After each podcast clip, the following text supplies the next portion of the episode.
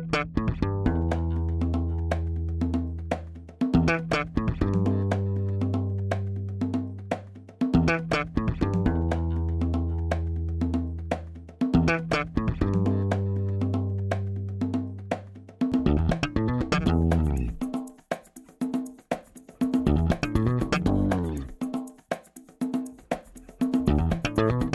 Este é o Tapa da Mão Invisível, podcast destinado àqueles que querem ouvir ideias que abalam sociedades e que não são ditas na mídia tradicional. Bem-vindo, Paulo Fux. Tudo certo, Júlio? Tudo maravilha, cara. Como é que está a nossa querida Porto Alegre? Eu não sei se eu, eu não estou enchendo o saco de fazer essa pergunta, porque Porto Alegre, pelo jeito, não está evoluindo muito. A gente, tem, a gente tá um ano e meio de podcast, tu não me diz nada de bom, eu vou parar de fazer essa pergunta para ti. Tá evoluindo Olha, essa cidade ou não? Tá evoluindo em alguns sentidos, está piorando em outros, mas na verdade eu sou um otimista, eu acho que Porto Alegre está melhorando. Por exemplo, Porto Alegre, apesar do prefeito que eu não gosto, que está hoje em dia, não tem um prefeito petista há muitos anos. Então, tu não considera isso uma evolução? Com certeza.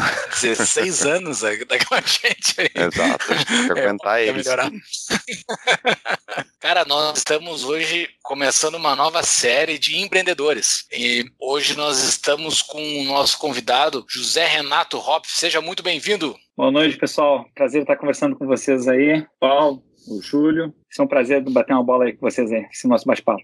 Como vocês viram no título do nosso episódio, essa nossa nova série nós vamos tratar daquele lugar que está meio no imaginário de muitas pessoas que leram na literatura do dito livro, que eu não sei se é verdade, mas do livro que é dito como o segundo mais influente da cultura norte-americana, que é a Revolta de Atlas, que dentro desse livro é citado um ambiente, um ponto geográfico não específico, que é chamado de Vale de Gaut. Então a gente vai falar com pessoas e empreendedores que estão construindo esse Vale de Gaut, né? Basicamente isso. E hoje, para começar, o José Renato antes do currículo do nosso convidado, Júlio, eles estão construindo o Vale do Gaut em meio à civilização decadente, né? Então eles. é que é exatamente que nem o Vale do Gaut, só que eles ainda não fugiram. Deve ser muito mais difícil. Tá bom, tá bom. É interessante a abordagem, né? Na verdade, a grande dificuldade que a gente enfrenta, mas eu, como todo empreendedor, o empreendedor é otimista, né? Então a gente tem que sempre ver os lados positivos, né? Tem vários. Júlio, convidado de hoje, a gente pulou CV dele antes dele falar, então, por que, que ele está construindo o Vale do Gaut em meio ao Brasil. Quem é o nosso convidado de hoje, Júlio? José Renato Hopf, formado em administração com ênfase em análise de sistemas pela PUC do Rio Grande do Sul. Clubinho da PUC aqui, seguindo o Clubinho da PUC, com especialização em Sistema de Informação e Telecomunicações pela Universidade Federal do Rio Grande do Sul, com MBA na FGV. Trabalhou no Banrisul, cofundador da GetNet e cofundador da Forall, hub de plataforma e negócios digitais. Mais uma vez, muito bem-vindo. Primeiramente, Zé Renato, eu apresentei aqui que nós estamos iniciando uma série sobre o Vale de Gaut. Falei mal de Porto Alegre, falei mal de um monte de coisa, eu só falo mal. Eu sou um pessimista e o Fux é um otimista. Qual é a tua percepção sobre Porto Alegre, o ambiente de negócio, não só Porto Alegre, porque o teu negócio ele passa fronteiras, né? Qual é a tua percepção sobre o ambiente de negócio? Porque eu, a gente vai falar bastante sobre a tua origem, uhum. mas só uhum. para conectar com o que nós falamos inicialmente. Sim, Qual é a tua percepção sim. sobre o ambiente de negócio no Brasil? Olha, nós vivemos, né? Um, Brasil é, um, é, uma economia muito fechada, né? Então, sobre o aspecto de abertura ao empreendedorismo, nós temos um problema muito grave. Acho que no, não é só Porto Alegre, né? O nosso país, ele como um todo, ele ele não é favorável ao, aos negócios, né? Somos uma democracia, mas a gente vive com vários equívocos sob o ponto de vista né, de liberdade econômica, facilidades ao empreendedorismo, uma burocracia absurda, né? Então podemos citar um zilhão de, de coisas, né? Tive recentemente na China, tive recentemente em Israel, não precisamos nem falar dos Estados Unidos, né, ou de Nova Zelândia, Austrália, né, os ambientes totalmente favoráveis aos negócios, mesmo a China, um país com um regime político totalitário, mas na parte econômica ele é totalmente inspirado na Austrália, né? Então é um, um ambiente muito mais propício a que tu possa empreender. E o Brasil sofre disso, né? Sofre dessa dificuldade, mas tem outras coisas positivas. Nós temos essa dificuldade, mas nós temos várias coisas positivas e por isso o Teimoso aqui resolveu empreender de novo aqui no Brasil e em Porto Alegre. Né? Falando um pouquinho de Porto Alegre, a gente vem numa mudança, né? A gente viveu um tempo muito forte aqui de uma esquerda complicada, né, com realmente que via com maus olhos o empreendedorismo, né? Então vamos deixar essa essa agenda aí talvez para uma outra conversa, talvez mais sobre torno político, vamos dizer assim. Sensacional, é isso aí mesmo, porque se a gente ficar falando de política em Porto Alegre, Rio Grande do Sul e Brasil, vamos ficar muito deprimido aqui. Mas então, Zé, tu tem uma trajetória muito, digamos, muito peculiar, né? Porque para quem não sabe, quando a gente falou o currículo do Zé ali sobre a trajetória empresarial, trabalhou inicialmente no Banrisul, né? Para quem não uhum. sabe, é o Banco do Estado do Rio Grande do Sul, um banco estatal. É, e, enfim, um banco com deveras críticas já sofridas aqui nesse programa, com certeza. Mas antes de chegar dessa migração de alguém que saiu do Banrisul para abrir duas empresas de sucesso, na tua trajetória, na tua infância, adolescência, Zé, tu te identificava com a ideia de ser um empreendedor? Tu teve uhum. momentos de empreendimento como jovem que tu pensava, bah, quem sabe isso? sabe que isso é uma coisa que é um bichinho que já nasce com a gente, né? Essa coisa da pessoa. Eu sou muito ansioso, né? E eu acho que a vida tem que valer a pena. Então, desde criança, eu sempre olhava as coisas e queria ver o que, que eu podia fazer para poder que a nossa sociedade fosse melhor, que o nosso mundo fosse melhor. Eu sempre me dediquei muito a causas, assim, causas que pudessem realmente assim gerar impacto. Eu me lembro de quando eu era bem, bem, bem, bem menino mesmo, assim, é, eu, eu preocupava com natureza, me preocupava com as pessoas. Então, sempre foi uma coisa até. Eu me lembro da minha mãe falando isso, né, que eu tinha essa coisa assim, né, essa essa coisa de ser inquieto e de, de querer assim poder fazer coisas que pudessem realmente mais no sentido como dizer assim fosse uma coisa de uma projeção pessoal né eu sempre até, o pessoal me ouve falando, né, acha que daqui a pouco, ah, daqui a, pouco a pessoa, é, é, ele fala em público tranquilo. Não, eu, eu, sempre fui muito tímido, né, por incrível que pareça, nas questões de, de, de item pessoal, mas eu, ao mesmo tempo, essa vontade muito forte minha de querer mudar o mundo, né, esse, esse é o termo que meu pai e minha mãe diziam, pá, lá vem o Zeca, né, na verdade, dentro de casa meu apelido é Zeca, muita gente me chama de Zé ou Zeca, né? José, José Renato ou Zé Renato, só minha mãe braba, né, então... Aí, mas assim, e, e, um pouco da cultura que veio de casa, né? Meu pai era militar, né? Então, da aeronáutica. Eu até cheguei para a Academia da Força Aérea, cheguei, cheguei para lá. E meu, meu avô era alemão, né? Minha bisavó veio entre a Primeira e a Segunda Guerra aqui para o Grande Sul. Ela era empreendedora, né? Criou um restaurante aqui, o restaurante da Dona Maria, no centro de Porto Alegre. E meu pai sempre me deu assim essa, tive muita, como é que é? Eu devo muita coisa à minha família, assim, meus pais, né? No que tange assim a, a questão da valorização ao trabalho, a importância do trabalho na, na, na vida das pessoas, né? Família sempre foi uma coisa muito importante para mim, né? Então, essas coisas me marcaram muito e acho que muito do que eu consegui realizar na minha vida se deve a essa cultura, né, que eu recebi de, da minha família. E essa ética de trabalho e tal, como a ética protestante comum nos Estados Unidos e tal, mas tu teve de família, então, uma criação voltada, trabalhar é importante, trabalho, muitas vezes Sim. trabalho pelo trabalho? Eu acho que a forma como as pessoas enxergam o trabalho, às vezes, no Brasil, é um, por trás desse problema que a gente começou a nossa conversa, né, existe essa questão do, do, do trabalho ser uma coisa ruim, né, que eu não sei por que que a cultura latina tem essa coisa, né? Trabalho é uma coisa que importante na, na realização pessoal, né?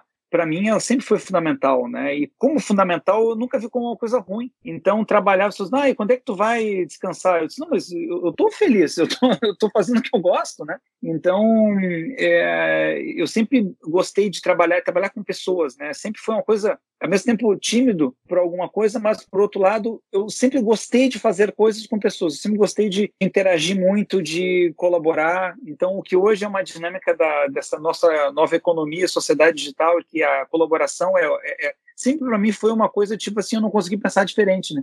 Então eu sempre trabalhei assim em equipe, sempre gostei de construir junto com os outros. Eu sempre achei que as coisas só se conseguem construir coisas assim grandes, perenes se tu constrói com muitas pessoas junto contigo. E então são, são coisas assim que estão na minha formação, né? Eu fiz colégio militar também, né? Então acho que isso é uma coisa que me ajudou muito, me deu uma base muito boa de educação sobre todos os aspectos, né? O colégio militar eu acho que é um, foi um colégio para mim me deu uma formação muito boa, né? Uma formação acadêmica muito boa que me ajudou muito na minha vida pessoal também. E a formação militar tem por um, um dos princípios básicos é a disciplina, né? E antes então uhum. de entrar no teu dia a dia isso. ali, tu acha que a disciplina é um fator diferencial para ti? Absolutamente. Eu acho que isso é uma coisa muito importante, né? Então eu costumo dizer assim que é até uma coisa que eu não, não cheguei a ler num livro, meio que uma tese que eu acabei olhando para trás e vendo, né? Eu, digo assim que uma que algo para que possa dar certo, né? Ela tem que ter um normalmente quando tu vê uma empresa, um negócio, ele normalmente ele é um tripé. Ele é um tripé que que envolve um sonho grande, mas um sonho grande que tenha planejamento e disciplina, né?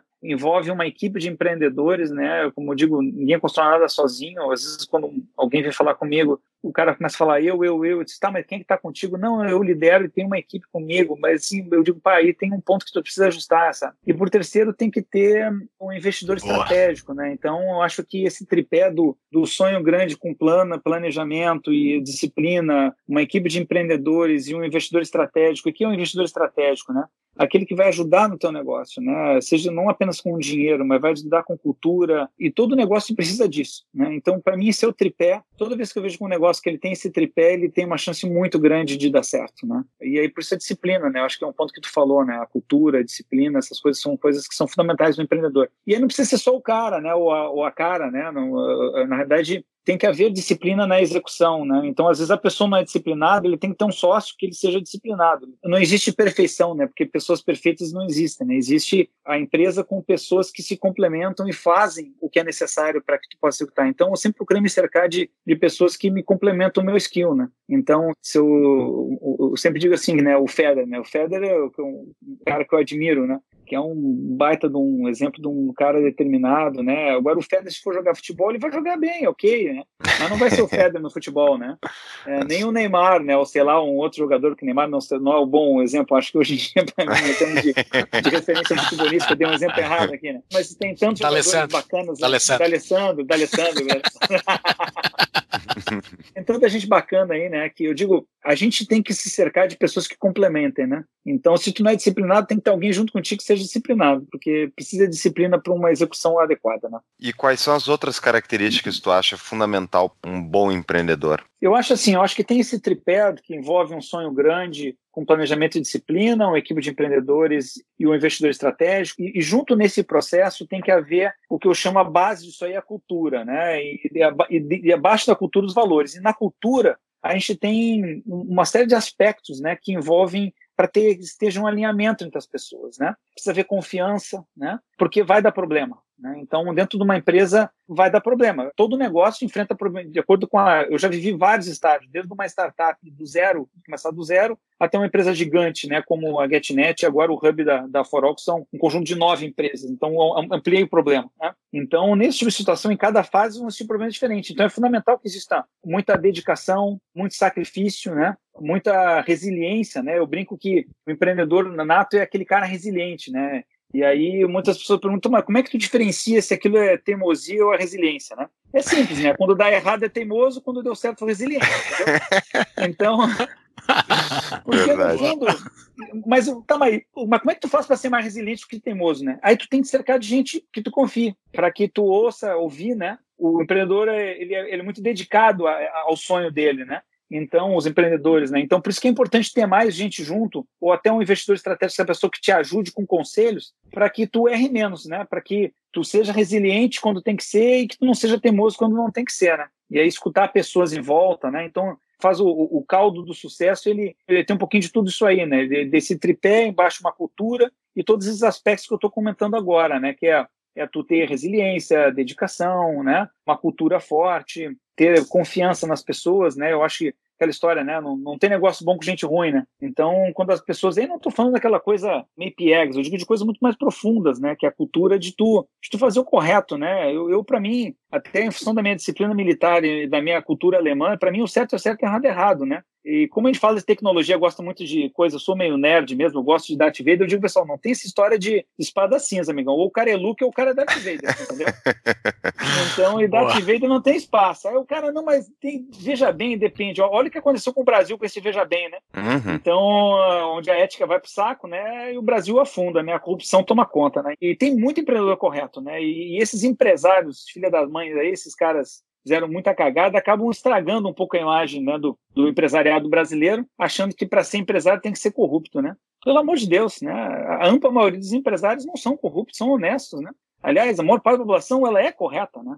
Então, graças a Deus, né? Então, a gente tem que se inspirar naquelas pessoas que fazem o correto. E eu acho que eles estão vivendo uma grande onda no empresariado que ele é batalhador e vence com seus próprios esforços, né? Acho que isso é muito Excelente. bacana. Eu, a questão da lógica liberal, ela tem muito disso, né? É, ela, ela, a lógica liberal, ela podemos começar a falar do Vale aí, mas a lógica é. liberal ela, ela aborda bastante esse ponto, né? E isso que eu gostei muito da nossa causa, né? Que é entender que hoje em dia não há espaço para o cara faz uma, faz uma coisa errada, o mercado mata, né? Então, uh, existem certas coisas. Foi. A reputação é uma coisa fundamental, né? Então, Exato. se o cara não faz porque veio de cultura, se a ética veio de cultura, o mercado vai fazer ele fazer certo, senão ele não vai ter espaço, né? E, e isso eu acho uma coisa boa no mundo. O mundo está sonhando cada dia melhor, né? Eu sou extremamente otimista em relação a muitos aspectos. Né? Boa. Dentre essas skills que são necessárias ou suficientes, não sei. Essas skills para se formar essa receita de bolo do empreendedor.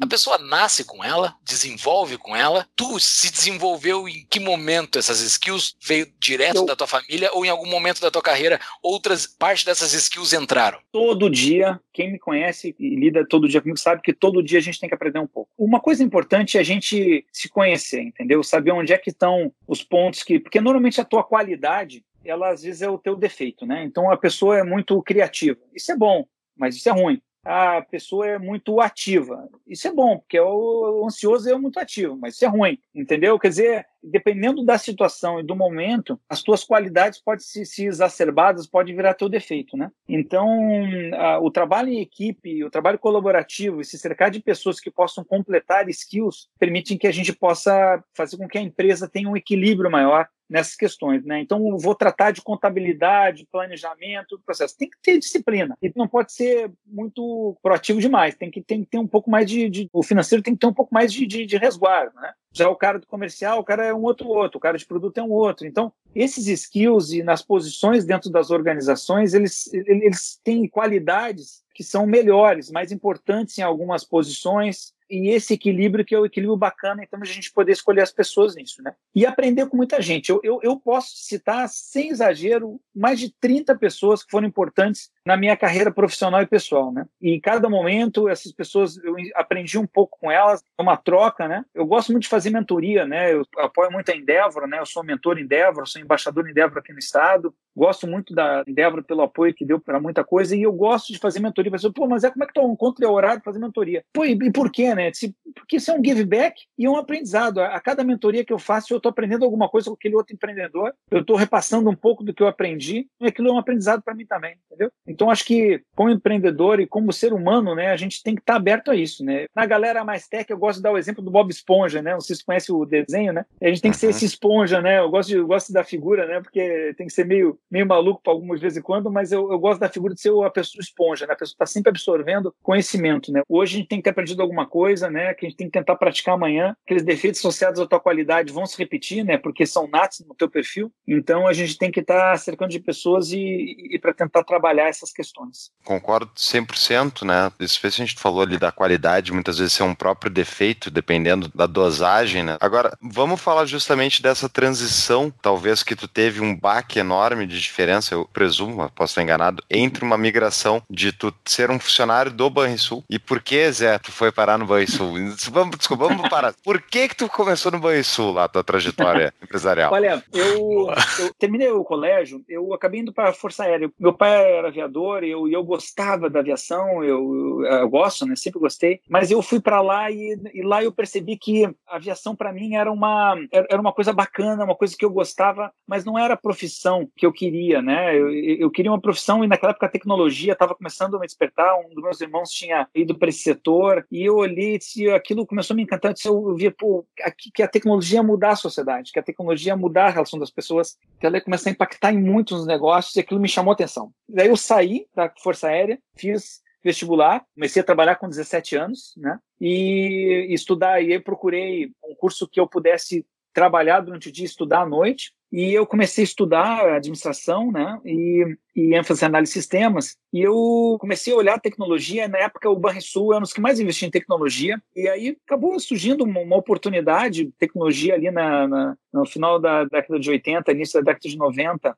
Poucas empresas tinham dinheiro para investir em tecnologia, não é como era hoje o acesso, né? Então, eu acabei fazendo um concurso, passei na área, e a área de tecnologia do banco ela era independente. Hoje, quando a gente olha o Banrisul, é um banco que está tudo integrado, né? Mas Naquela época, a tecnologia era uma empresa à parte, gerenciada por um cara chamado Luiz Porto Alegre Furtado. Esse cara é um cara que tinha vindo da IBM e apesar da empresa ser uma empresa que estava ali conectado ao Banrisul, ela tinha muita autonomia. E isso foi muito bom para mim. A área de tecnologia do banco, pouca gente sabe disso, mas o Banrisul, naquela época, ele era um banco muito avançado em, em, em muitas coisas, né? Por exemplo, o Banrisul tinha avaliação 360 graus. Quem é que tem hoje, em 2020, avaliação efetivamente real 360 graus numa organização? E o cara implementou isso na década de 90, gente. Um troço maluco, um troço assim impressionante. A tal ponto que eu, eu, com 22 anos de idade, eu assumi toda a área de automação central do Banrisul. Quem que, imagina, é uma coisa completamente inusitada naquela época. Todos os meus pais tinham mais de 40 anos, todos eles sem exceção. Então, pô, como é que o Zé teve essa oportunidade? Porque eu sempre fui muito empreendedora. Apesar de eu estar trabalhando numa empresa que era uma, se era bem uma autarquia, era uma empresa como, como se fosse praticamente uma situação quase que privada, mas ligada para atender o Banrisul. Né? Então, eu tendo essa chance, eu cresci muito rápido, porque eu, eu, fui posto em situações de alta. Imagina um banco com milhões de clientes, tu ter, você não tá para uma área, um troço desse, então isso me provocou. E por que me deram essa chance? Né? Porque eu estava sempre aberto a, a, tentar ver como é que eu podia empreender. Eu sempre digo, empreender não precisa ser empresário, né? É uma questão de atitude, né? E eu tinha uma atitude empreendedora mesmo num, num banco que não era um banco privado, né? E eu fazia várias provocações, né? Eu tinha provocado, tinha várias propostas que foram importantes para o banco ter sido, uh, e eu acabei ganhando essa, essa chance quando eu propus uma série de coisas que fizeram o banco ter sido o primeiro banco a ter entrado no ar após um plano econômico. Tinha proposto uma, uma, uma ideia de criar um barramento isolasse um pouco os sistemas mais antigos e legados do banco para que o banco tivesse condições de fazer a parte nova nesse e desse um bypass no sistema antigo. Então, uma lógica que é extremamente moderna e, eu, e aquilo foi nato meu na, na, ideia, na proposição. E os caras olharam vamos dar a chance para esse cara poder fazer isso né, e gerenciar essa, essa equipe. Né? E assim foi minha carreira no banco. Eu aprendi com várias pessoas. Né? O Krug, por exemplo, é um cara que hoje é o diretor de tecnologia do banco lá. Né? Eu estava bastante tempo no banco. Ele foi um cara que eu aprendi muito com ele, aprendi cartões com ele, meio de pagamento com ele. Foi um cara que me deu muita chance, né? Eu aprendi com muitas pessoas lá dentro, né? A Nori Lerme, que depois a gente veio trabalhar junto né, na época da GetNet, muitas pessoas que eu podia, o nome de, aqui que eu podia, que eu aprendi com muitas pessoas lá dentro. Então, isso foi uma escola em que eu tive muitas oportunidades. E aí, com essas oportunidades, eu olhava o banco e disse, esse banco precisa ser reinventado, né? Então, aí eu propus um projeto chamado Banco Eletrônico, em que reformulava totalmente o Banrisul, né? Então, pouca gente sabe, mas o Banrisul foi o primeiro banco a introduzir o correspondente bancário, que hoje é uma coisa padrão, né, em todos os bancos, que é poder pagar contas, né, fazer serviços bancários em estabelecimentos comerciais junto com o Banco do Brasil, isso fez parte desse projeto. O Banco Sul foi o primeiro banco a ter uma rede independente de cartões, que é o Banco Compras, que o gaúcho, gauchado aqui conhece, né?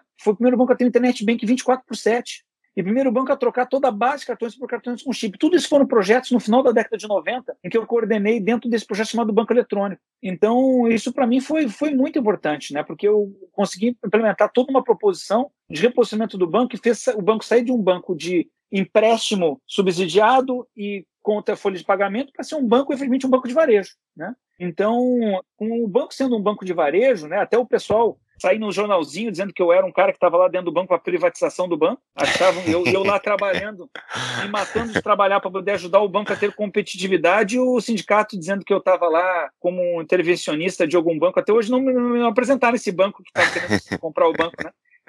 E aí eu lá empreendendo, trabalhando com uma equipe fantástica, com muita gente bacana, grandes amigos que eu tenho até hoje, né? E nós ralando lá para tentar ajudar o banco a ter competitividade e o pessoal sentando o pau na gente lá, né? Então, vocês vejam o efeito que tem o, o Gaut dentro de uma estrutura pública. Ele conseguiu reformular um banco estatal que, enfim, continua a sobrevida não, dele. Essa é... plataforma está até hoje ativa. Essas plataformas, Exato. claro, não deveriam, na realidade, né? Eu acho que o banco deveria ter se reinventado, deveria ter mais. Mas hoje, boa parte dessa tecnologia feita na década de 90 ainda é até hoje. Ainda manteve o banco competitivo até hoje. Né? Algumas coisas não, mas outras sim. Então, quer dizer, então foram muito importantes que duraram aí 20 anos. Né? E é interessante isso, porque justamente tu pode ter um ótimo um empreendedor, enfim, o cara dentro de uma estrutura estatal que vai lá e reformula, só que tu estava nadando contra os incentivos muitas vezes do banco. Eles te deram uma abertura que foi ótima, te permitiu sim, construir mas, isso. Mas tu sabe que, claro, que foi, foi muito difícil. Foi muito difícil. Assim, ó, o sacrifício que foi, foi incrível. Mas muita gente se juntou. Aí que eu digo, quando tu empreende, quando tu trabalha com equipes, tanto que o projeto passou por situações, por governos políticos antagônicos. E sabe como é que é, né? Até tinha um amigo meu que ele dizia assim, Zé, é tão importante isso para o banco que, mesmo assim, os caras não, não interromperam os projetos, entendeu? Eles duraram mesmo por administrações antagônicas, né? Esses dias, por exemplo, eu fiz uma palestra para uma secretaria de governo e o pessoal disse: olha, conversa aqui com o pessoal. E eu falei para ele assim: que dava para empreender. Eu, eu, dei esse exemplo da condição do Banrisul. E aí o cara começou: tá, mas o que, que eu faço com tal coisa? O que eu faço com tal coisa? Eu disse: olha, trabalha para rever a tua volta. Só que ele estava remoendo um negócio que tinha acontecido há 10 anos atrás. Esquece. Uma boa atitude que a gente tem que ter é entender o seu momento e empreender o seu momento. Óbvio que eu pensei lá na frente que eu trabalhei para que as coisas acontecessem, que eu fui resiliente ao um absurdo. Por muitas vezes, muita gente teria desistido, entendeu? Mas aí cabe a tu construir alianças, entendeu? No sentido positivo, de pessoas que tenham uma visão construtiva, positiva de construção desse negócio, né? Tem muita gente competente sempre ao redor. Ou tu pode despertar essa, essa visão nas pessoas. Eu acho que eu consegui fazer isso, eu consegui liderar isso, né? Mas eu jamais posso dizer que isso é uma construção do Zé. Isso é uma construção de muitas pessoas. Eu, eu poderia citar dezenas de pessoas que foram fundamentais para construir esse sonho que eu liderei. Claro, eu tive meu papel ok, mas eu consegui. E aí a questão do empreendedor líder, né? A gente tem que engajar as pessoas nesse sonho. A gente tem que mover as pessoas. A gente tem que trabalhar, né? Uma coisa que eu brinco às vezes é dizer o seguinte: a gente não tem que trazer a pessoa para o barco, a gente tem que levar para a ilha e queimar o barco, entendeu? Uhum. Porque daí não tem saída, né? Porque se leva para o barco, daqui a pouco dá um motivo que tá ferrado. Né? É. leva do barco. Isso acontece, né? Então, vai para a ilha, em vez de ir para o vale, vai para a ilha, né? E queima, queima o barco, Boa. entendeu?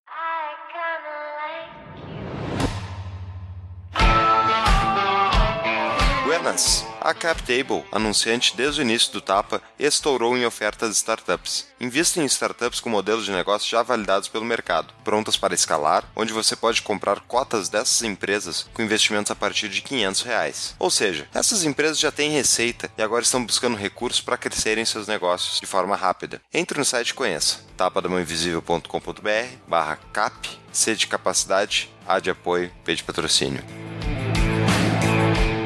Mas esse aspecto que você está falando, e depois eu queria falar da tua experiência na GetNet, esse aspecto justamente que é o papel do líder de motivar as pessoas a acreditar num sonho maior, que nem tu falou, nos elementos em comum, né, de empresa de sucesso, é quase um elemento de fé, assim. Vamos acreditar nessa Com ideia, certeza. todo mundo enxerga lá no fundo é um a, o pote é um de ouro e vamos correr para isso. É um propósito, tem que engajar as pessoas e aí tem que fazer um alinhamento entre o sonho pro pessoal e profissional das pessoas. Essa dinâmica que eu acabava fazendo nata, foi uma coisa nata que vem em mim lá de pequeno, lá de moleque, mas é uma coisa que hoje é a dinâmica das empresas colaborativas, é o método ágil, é tu trabalhar por squads, né? é que está todo mundo imbuído, né? Aquela historinha que se falava no passado, explica para a pessoa que está botando tijolo, que ele está fazendo uma igreja e não botando tijolo, né? Então, que a pessoa está fazendo uma fábrica, que não é botar o tijolo. Essa história de tu entender, mas não aplicado numa lógica moderna. Isso é o bacana da nova sociedade, da nossa sociedade digital. É uma sociedade colaborativa. É uma sociedade de construção conjunta. Todo mundo sabe o que está fazendo e aí tu tem que equilibrar. É errada aquela coisa no passado que as pessoas pensavam assim: não, tem a tua vida profissional, a tua vida pessoal. Não existe isso. E muitas vezes as pessoas criticavam gerações e os milênios, ah, sou uma geração mimimi. E eu fui crítico a isso. E errei. Depois eu aprendi que eu estava errado. Na verdade, se eu não estava conseguindo engajar o sonho pessoal com o sonho profissional de cada um, o erro era meu. E como nós vemos uma sociedade de abundância de recursos, as pessoas podem escolher, graças a Deus. E isso é a evolução da sociedade.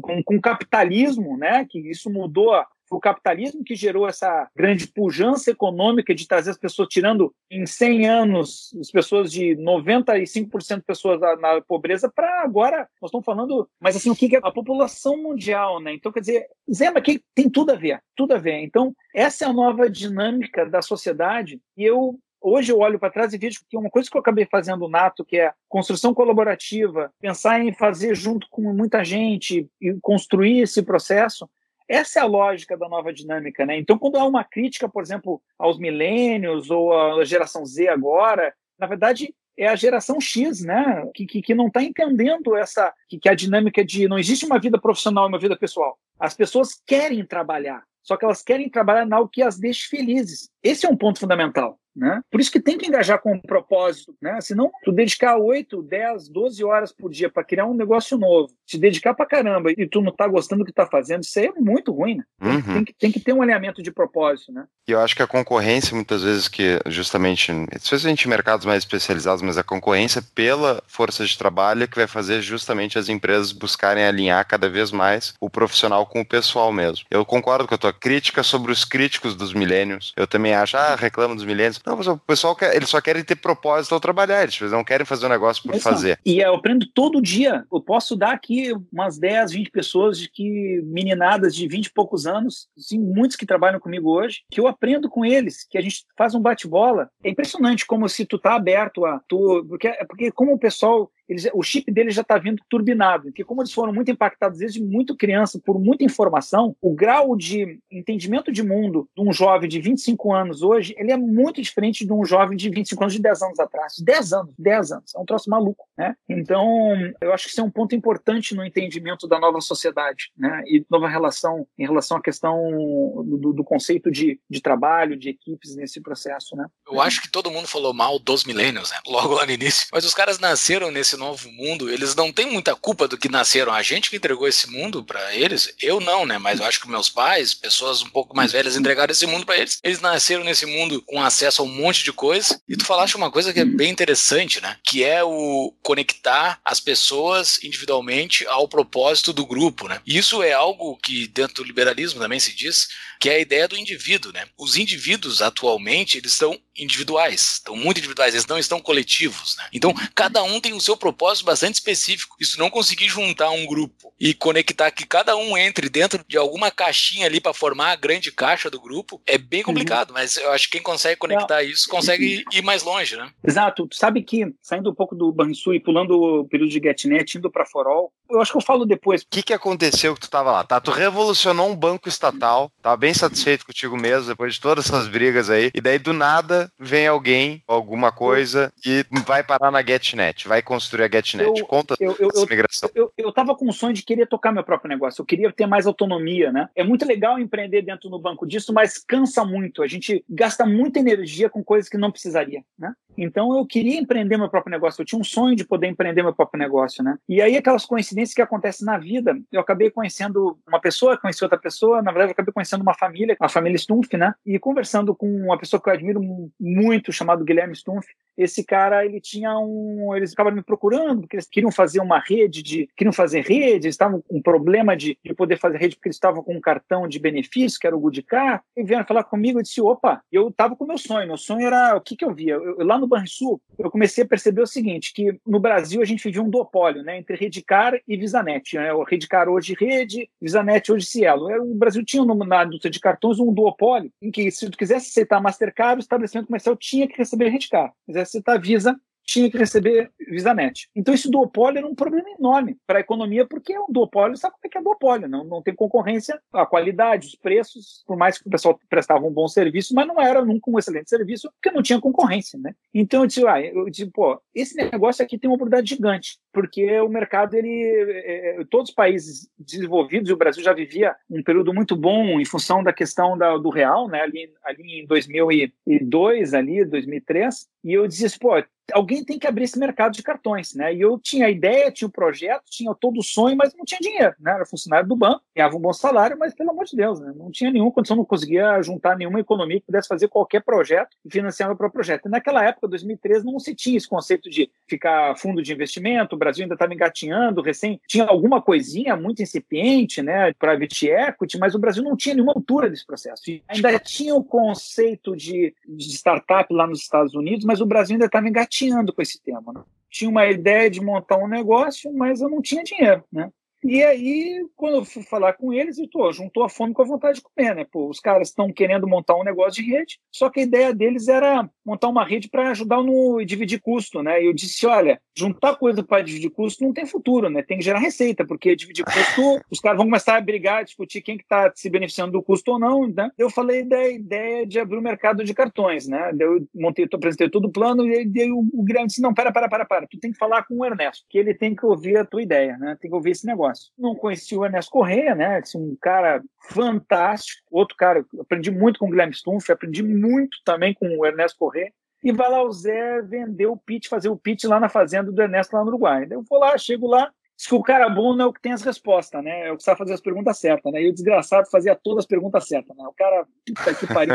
Então, foi muito bacana. Parecia que ele sabia mais do, do, do negócio do que eu, né? E eu que era o cara que estava lá vendendo peixe, né? E aí, fui, fui falando da ideia, falando do, da indústria de cartões, que tinham bancos internacionais que podiam eventualmente querer concorrer com os bancos nacionais, entendeu? E que tinha outras oportunidades nesse negócio eletrônico que estava surgindo na época, de correspondente bancário e outras coisas, para poder fazer rede também. E ele olhou, olhou, olhou, no final, disse, beleza, vamos tocar. E eu fiquei assim, que nem quando o cachorro começa a correr atrás do, do carro, o carro para, e fica, tá, now what? O que, que eu faço agora, né?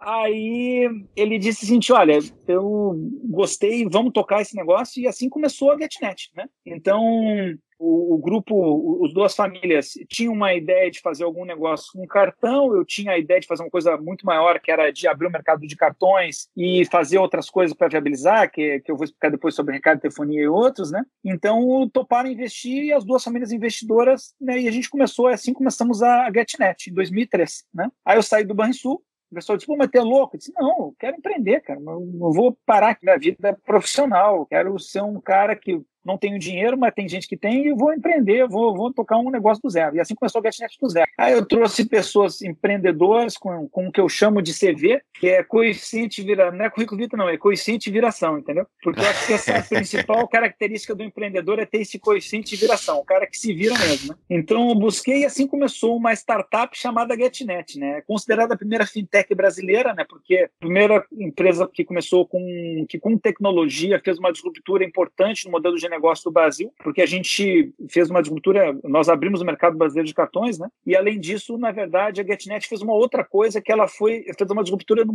no negócio de telefonia, porque a recarga de telefonia no Brasil, ela era naquela época em 2013, se vocês lembram, era um cartão físico, tu tinha que raspar para poder pegar o, o dado para poder fazer recarga de telefonia. Sim. E a gente começou a recarga eletrônica no Brasil com a GetNet. A GetNet chegou em 2013, ela, olha como é a coisa disruptiva, né? Tinha um grande amigo meu, né, o Manuel, ele naquela época é um desses caras que logo no início a gente começou a trabalhar com a gente na GetNet, ele me convenceu a raspar os cartões a botar dentro da maquininha para a gente vender recarga de telefonia. A gente, com aquilo ali, a gente foi tele por tele, vendendo, olha, olha aqui, eu, eu raspei o cartão, botei, olha como dá para imprimir no, na maquininha. Aí assim a gente começou a recarga eletrônica de telefonia. Em pouco tempo a gente já estava enorme no Brasil, movimentando mais de 4 bilhões de reais em recarga de telefonia, mais de 40% da recarga de telefonia do Brasil passava pela GetNet. E essa foi a primeira disruptura de mercado que a GetNet fez. E isso criou a rede necessária para a gente poder se juntar com um banco para poder abrir o mercado de cartões em 2010, entendeu?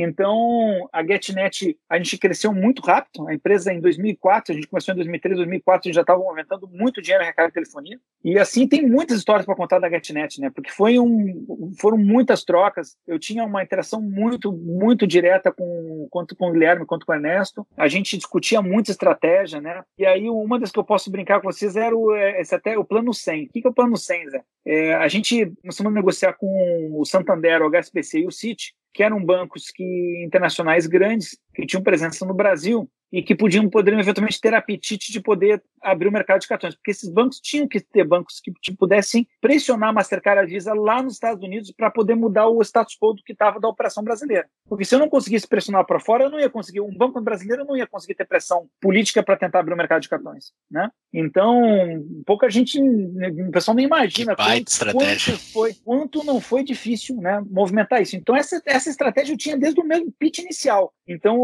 isso era a visão estratégica, né? E eu lembro que o Ernesto me perguntando, tá, mas em quanto tempo que a gente conseguir abrir esse negócio? Eu disse, Ernesto, eu não sei se em 5 ou 10 anos, mas a gente vai conseguir abrir. E deu certo, foi em 7 anos. Né? Então, claro que tem muita, muita coisa, podia ficar umas quatro horas conversando de cases que aconteceram nesse período, né? Mas um especial foi esse do 100, né? Nós estávamos negociando com o Santander, o HSBC e o City, e aí a gente precisava que o pessoal tivesse mais apetite. A nossa rede naquela época ainda era pequena, né? Imagina, era gigante para a época, né? A gente estava com uma rede de mais uns 50 mil estabelecimentos, montado basicamente para recarga de telefonia. E eu disse: olha, seu Ernesto, eu acho que precisa ter pelo menos uns 100 mil, acho que isso é um troço. E aí surgiu a ideia do Projeto 100, que a gente tinha que fazer, ter 100 mil estabelecimentos para acelerar o fechamento da nossa negociação com o Santander. Só que lá, claro, o apelido lá dentro foi sem família, sem vida, né? 100 quilos, né? Isso foi o projeto, esse apelido do projeto sem porque é, é que eu digo, o pessoal brinca, tá, mas vem cá, mas fizeram um crescimento de aquisição ou foi orgânico, né? Para poder crescer tão rápido? Eu digo que foi orgânico porque consumiu o organismo de todo mundo lá dentro, entendeu?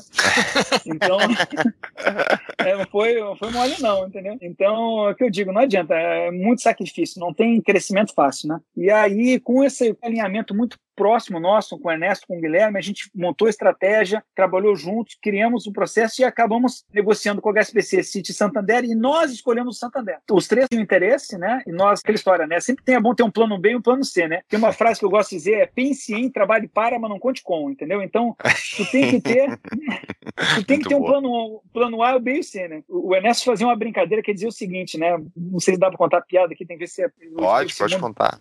Liberado. É, como eu tenho uma admiração fantástica, né, pelos meus todos os meus amigos que são judeus, e eu tenho uma admiração absurda pelo Israel. Eu fui em Israel, é, o Nelson Sirotsky que, que dizia, pô, Zé, tem que conhecer aquele Startup Nation, né? Ele, ele é embaixador em Endeavor também, né? A gente conversando, tem que conhecer. Eu li o livro, fiquei maluco, né? E eu fui pela Endeavor lá, lá em Israel. Mas o, o Ernesto, uhum. ele tocou muitos projetos com os judeus e um amigo dele fez uma brincadeira que dizia o seguinte: que o Isaac Jacó, vou dar qualquer nome aí, que tanto vale uhum. para qualquer um. O Isaac pediu 5 mil reais pro Jacó na sexta-feira, né? Uhum. Aí o Jacó, tipo, mas por que, que precisa de 5 mil? Né? Ele não. Ele prestou 5 mil pro Isaac, né? E aí o Isaac, na segunda-feira, devolveu 5 mil com juros pro, pro Jacó, né? E aí o Jacó, mas por que precisava de 5 mil no fim de semana? Não, o que acontece é que eu ia cantar na sinagoga, e sabe que quando a gente tem dinheiro no bolso, a gente canta muito melhor, né? Então. é verdade. É, é verdade, né? Então, tu, depois você... vê se dá para botar essa piada aí, mas eu, claro, aí tem que ver depois claro no, no, coisa. Mas... mas... vocês escolheram a empresa que vocês iam. Por que, que nós escolhemos Santander? E tinha alinhamento de cultura, cultura de dono. Com o HSBC era grande, mas viu o que aconteceu com os outros dois? Morreram no Brasil. No Santander eles tinham apetite. Então, uma coisa, quando tu viu uma M&A e ele dá certo ou não dá certo, né? Você vai ver, quando não dá certo, vai ver, em geral, é porque não tinha elemento de cultura. As empresas eram muito parecidas, mas não tinha elemento de cultura. E eu acho que quando tu vai fazer um negócio, tem que ter elemento de cultura. Não tem aí, não estou falando, tem culturas diferentes e que dão certo. E eu sempre tive cultura de dono. O Ernesto tinha cultura de dono. Eu me, me dei muito bem com ele por causa disso. E o Santander era um banco enorme, aberto, mas tinha cultura de dono, porque os caras estavam lá. O, o Botim, que era o principal controlador, tinha participação pequena, mas tinha ações controladoras, né? E ele, o Emílio Botim, tinha cultura de dono. Então, o banco tinha cultura de dono. Então, essa cultura de dono, de ter competitividade, tipo, se eu quero fazer com que o negócio aconteça, eu preciso ter alguém que tenha apetite para poder crescer. E eu senti muito mais apetite no Santander, só que eu estava negociando também com o HSBC, com o, o City, porque eu queria ter opção, entendeu? Não podia ficar só com o plano A. Eu tinha claro, dinheiro claro. no bolso, né? Sim. E, uhum. aí, e aí, mais tarde, o Enes que brincou, Zé, tu, tu, fez que nem o meu amigo, que um amigo dele, que era sócio dele, tinha contado essa piada. E aí ele disse, o que um amigo meu judeu me contou essa piada eu, me aprender. Eu tô te copiando, tu fez a mesma coisa assim, por instinto, né, a gente fez isso aí, de ter um plano B e um C, e se o A não desse certo, tinha um plano B e um C, entendeu? Eu trabalhei numa empresa do grupo, que foi a Good Card, e ah. é impressionante o espírito da cultura deles, assim. É eu não cheguei a ter contato com o Ernesto, mas as frases do Ernesto é espalhada por toda a equipe. Todo mundo conhece frases do seu Ernesto e é um negócio de arregaçar a manga e descer a lenha, assim. É impressionante. Foi o meu, Trabalho. foi a minha grande escola, assim, que eu tive. Então, foi muito bacana, assim, sabe? Eu acho que a GetNet foi uma grande escola. Claro, foi do outro lado, eu não posso deixar de citar o Mário Canteiro. O Mário Canteiro foi o head de, ele era um, uma pessoa de head de inovação e payments de Santander. Ele foi o cara do outro lado. Quando vai ver um grande de negócio, do outro lado teve uma, uma pessoa que foi a líder desse grande negócio. Sempre tem que ter uma pessoa por trás, entendeu? E uma pessoa que foi chave. Ele foi um cara que eu tive uma sintonia muito grande e ele foi decisivo para a gente poder conseguir essa aliança. E aí a gente negociou, negociamos bastante, construímos e, e conseguimos abrir o mercado de cartões. Então a gente acabou criando uma grande aliança, construímos junto essa abertura de mercado. E aí, em 2010 a gente abriu o mercado de cartões do Brasil. Né? E depois o negócio cresceu muito, se tornou tão importante que o banco resolveu acabou, infelizmente, acabou falecendo o Emílio Botim, assumiu a Ana Botim, e a Ana, ela tinha por estratégia ter controle sobre ativos estratégicos, né? Então, aí não tem certo ou errado, né? Cada é, empresa tem a sua dinâmica, né? E a Ana teve muito sucesso com algumas estratégias que ela tinha feito lá na, lá na Inglaterra, e ela acabou implementando essas estratégias, e aí eles acabaram fazendo uma oferta de aquisição da GetNet, e as famílias controladoras, né? Elas acabaram uh, também tomando a decisão, claro, em conjunto, assim, eu estava junto com eles também, mas de, de vender, porque o banco tinha preferência preferência, a gente acabou negociando com mais nove interessados e demos a preferência para o banco e fizemos uma venda, né, um valor equivalente a cerca de 1,15 bi de dólares de valor total. Né? Que coisa linda. Então, foi a primeira, é, então é, é, é considerada a primeira, é considerada a primeira unicórnio né, da América Latina em termos de tech, né? Claro, outros já aconteceram, claro, muitos deals diferentes desse valor na América Latina, mas no conceito de criar uma empresa startup, de tecnologia, sair do zero e tu fazer, foi a primeira empresa nisso aí. Por isso que alguns até consideram a GetNet a primeira fintech brasileira, né? E a primeira unicórnio, né? Da, da, da América Latina, né? Em termos disso aí, né? Tu não comentou aonde tu fez isso? Tu não estava só no Rio Grande do Sul. Que cidade do Rio Grande do Sul tu estava e quantos mil ah. habitantes tinha essa cidade? É importante ah, dizer. Campo porque... Bom. Não, tá, bom, eu, o Júlio sabe, né, da ligação que, que ali com o Vale dos Sinos, né? Porque o Ernesto foi a família Correia toda, né?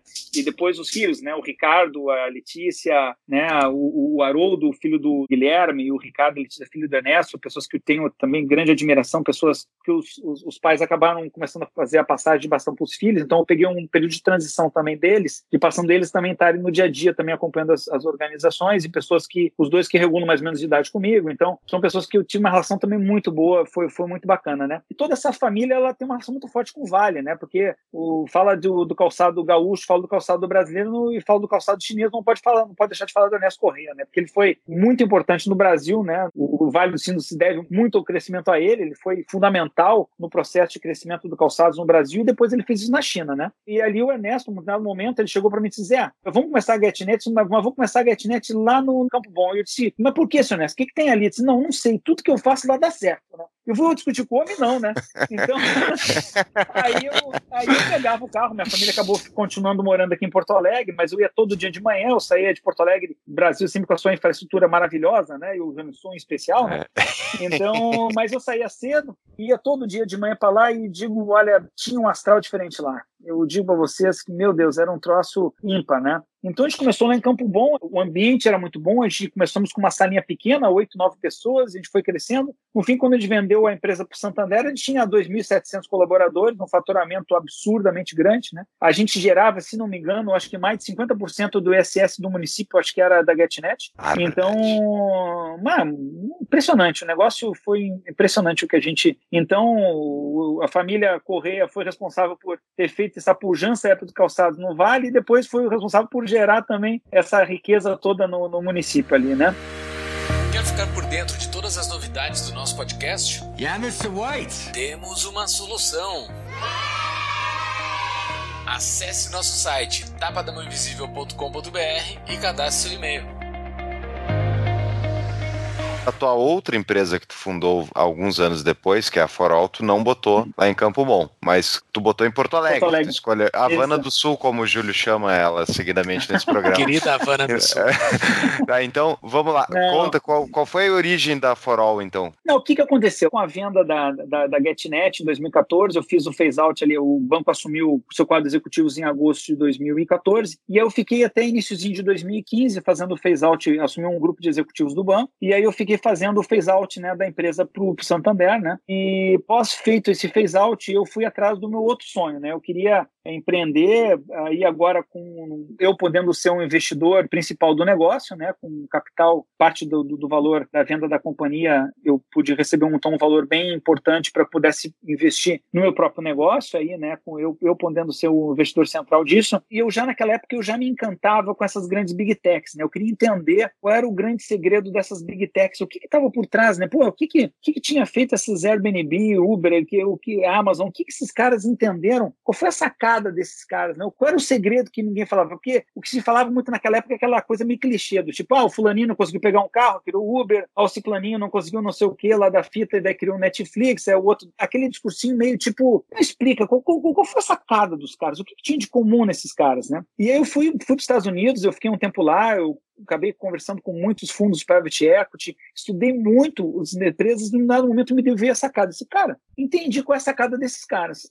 Esses caras todos entenderam, como poucos, o que, que era essa nova sociedade. Que era uma sociedade que exigia o quê? Que, o que a sociedade queria? A sociedade queria personalização, queria experiência. Então, esses caras, eles queriam uma oferta one-to-one. -one. Não era mais. Então, o que esses caras entenderam é que essa nova sociedade é uma sociedade de experiência, que não aceita commodity, mas que sociedade que quer ultra personalização. Não bastava mais nem a clusterização, mas que uma oferta personalizada, um one-to-one. -one né? E que isso tinha que ser oferecido numa lógica de marketplace que não tinha que ter fricção de pagamento. Eu disse, pô, aqui tem uma tese. Esses business, para escalarem tão rápidos, eles escondem um back-office e fazem com que toda a parte digital de interface com o consumidor seja uma interface de data-driven, marketplace e pagamentos. Então, aí veio a ideia da Forol. Pô, como é para tudo, é Forol. Só que todos eles tiveram que fazer a sua plataforma que não existia, porque as grandes empresas de tecnologia, Microsoft, Oracle, IBM, todos esses caras, as plataformas tecnológicas deles eram para um ambiente tecnológico eletrônico, do e-commerce,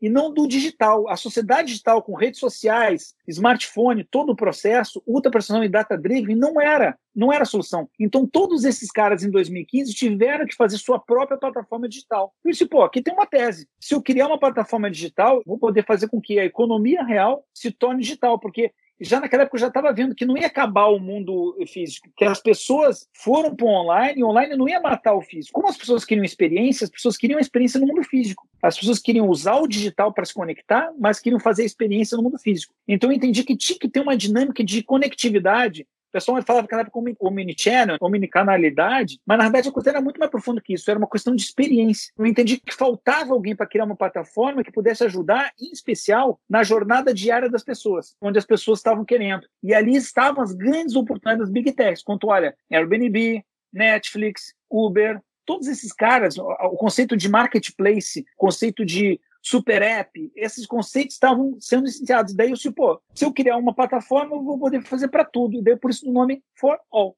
entendeu? Que é para tudo e praticamente todos os negócios estavam sendo impactados por transformação digital. Naquela época, até na época não se usava o termo transformação, não se usava o termo business de plataforma, não se usava o termo transformação, o termo que se usava era gap digital, né? E daí eu, eu introduzi um processo em 2015, de, cara, vim para o Brasil e cara, eu vou construir no Brasil isso, porque o Brasil é um, é um, país muito grande, eu domino aqui. Lá nos Estados Unidos, você é mais um latino que lá o que não falta é dinheiro e gente, eu tenho que fazer isso onde tem deficiência e gap, muito importante. Vim para o Brasil, me juntei com um cara que era o head de inovação da GetNet, o Ricardo Galho, e a gente começou a estruturar a Forol do zero, usando esse conceito. Eu vou comprar algumas empresas, comprar algumas plataformas e vou criar uma plataforma que tem esse tripé. Esse tripé de data-driven, de analytics, inteligência artificial, machine learning, data-driven, esse conceito de data-driven, esse conceito de marketing novo, esse marketing digital data-driven, esse conceito de marketplace, de soluções de, de customização de projetos, de construção de aplicativos, de lógica, de, de, de plataforma, né? de barramento, e uma plataforma de pagamentos para que o, a pessoa nem, não tenha fricção. Por isso da lógica do wallet, conta digital, subscrição, são coisas que tu vê em todos esses caras. E assim surgiu a Forol, que no primeiro momento era uma empresa só, era Forol Tecnologia, e depois a gente foi derivando em, em três empresas de plataforma que entregam transformação digital para os clientes. Essa foi a grande sacada. Em 2015 ninguém falava de business plataforma. Em 2017 virou Harvard, Stanford, todos eles começaram a usar esse termo, que é aqui o business de plataforma, plataforma. E ninguém usava o termo de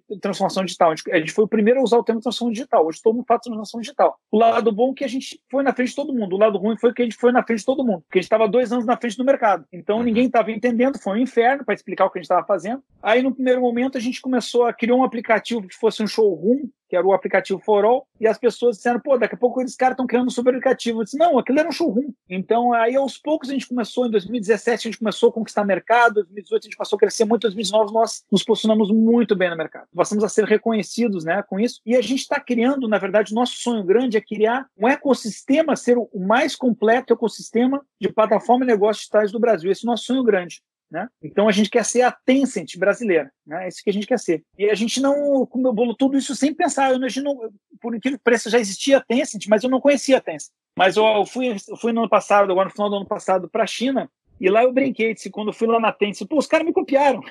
Brincando. Né? Então, no fundo, a gente acabou fazendo algo muito parecido com a Tencent, né? Só que sem conhecer a Tencent. Então, a gente está construindo esse ecossistema. Essa plataforma a gente usa para fazer a transformação digital de grandes empresas. Dos 10 maiores grupos econômicos privados brasileiros, cinco já estão usando nossa plataforma, a sua transformação digital. E aí a gente separou essa empresa For All Tecnologia em três empresas, na, numa data-driven que é a Iris, que é uma, é uma Data Driven Market Company, né? A DXCO, que é a nossa empresa de soluções de marketplace construída e transformação digital, e a FI, que é a nossa fintech as a service. A fintech é a fintech que cria fintechs, né? Então a gente já criou alguns bancos digitais, já criamos soluções de wallet, conta digital para um monte de gente, né? Subscrição. Então essas três empresas, e a partir dessas empresas, assim como eu faço transformação digital de novos clientes, a gente criou uma tese de fazer negócio que tem a ver com a jornada diária. E aí a gente se associou com grandes empresas setoriais para criar a plataforma setorial. Então a gente usa essa nossa plataforma e criamos uma plataforma para entretenimento, em conjunto com a Opus, que é o RU, né? Que a gente faz hoje aí Teatro Bradesco, Teatro Cachoeiro, todos os teatros da Opus, né? Criamos uma empresa que é a Ground, que faz aplicativos e soluções digitais completas, com desde sócio, torcedora, tudo para clube de futebol brasileiro. A gente atende hoje 14 dos 20 maiores clubes de futebol brasileiro. Tem mais de 22 milhões de downloads de aplicativos de futebol são nossos, né? Com a Ground. A gente criou a Charity em parceria com o Diego, aí, que foi um dos cofundadores da, dos Temperados ali. Ele é sócio nosso ali na, no Charity, que é a plataforma de curadoria exponencial, um negócio fantástico também. E assim a gente foi criando, está criando um conjunto de empresas relacionadas à jornada diária do consumidor, aquilo que tem a ver com gastronomia, com entendeu? que tem a ver com coisas que tem a ver com jornada diária, né? E essa é a nossa tese, né? Que a gente está construindo na Forol. Então a gente tem hoje no Hub nove empresas, né? A gente recentemente criamos uma agência digital, criamos mais recentemente uma parceria com uma empresa que é a Pling, que entrou no nosso ecossistema mais recentemente do Paulo, que é o fundador da Pling. Então assim a gente está criando então um ecossistema robusto. Nossa meta desse ano de 2020 é fazer uma consolidação nacional. A gente atende aí com, clientes Zafari, Lab, Zambev, Grupo Cosan, né, que tem Shell. Puxa, tem um monte de empresas grandes que são nossos clientes aí e várias empresas que a gente criou empresas junto com esses caras. Então a gente está criando um grande hub de plataforma de negócios digitais. Nossa meta é fazer uma expansão muito grande em 2020. A gente quer começar a expansão internacional já esse ano. A gente já tem alguns projetos já que nós estamos vendo para alguns países como Colômbia, México, Estados Unidos, Uruguai, Argentina, Chile. Né? A nossa objetivo ao final de 2022, mais de 50% da nossa receita ser originada de fora do Brasil. Né? A gente quer reduzir o risco do Brasil, a gente quer aproveitar o nosso know-how e expandir pela América Latina e para o mundo, para o bloco ocidental. Né? A gente já está com parceria com uma empresa para a gente fazer expansão para a Europa já esse ano. Então, a gente, esse é o nosso sonho grande, esse é o nosso sonho grande de digital. Tu está fazendo outro unicórnio, é isso que tu está fazendo? Ah, com certeza, com certeza. Tá fazendo um outro Google, assim, na minha. É, não, é um alfabeto, hein, um alfabeto. Hein. É, na verdade, a gente, o Hub com certeza rapidamente já vai ter um valor de unicórnio rapidamente, eu acho que bem, bem rápido já. Desculpa, eu tinha que explicar para as pessoas que não sabem o que é unicórnio. Unicórnio é uma empresa, uma startup que vale mais de um bi de dólar, tem que ser. Dólar, é. Tem unicórnio, ah, fala-se unicórnio de dólar ou unicórnio de real, né? É. Um unicórnio de dólar, né? É, o unicórnio de real é um quarto de um unicórnio. É, nossas empresas já estão já grandes, já, né? A ideia, provavelmente, a gente, quer, a gente acha que no horizonte de 3 a 5 anos, já algumas dessas empresas têm potencial para serem unicórnio de dólar também, né? Mas o Hub, com certeza absoluta, né? Aí, ao final de 2022, vai ser um, acima de um unicórnio de dólar, depois, a partir de 2023, com certeza.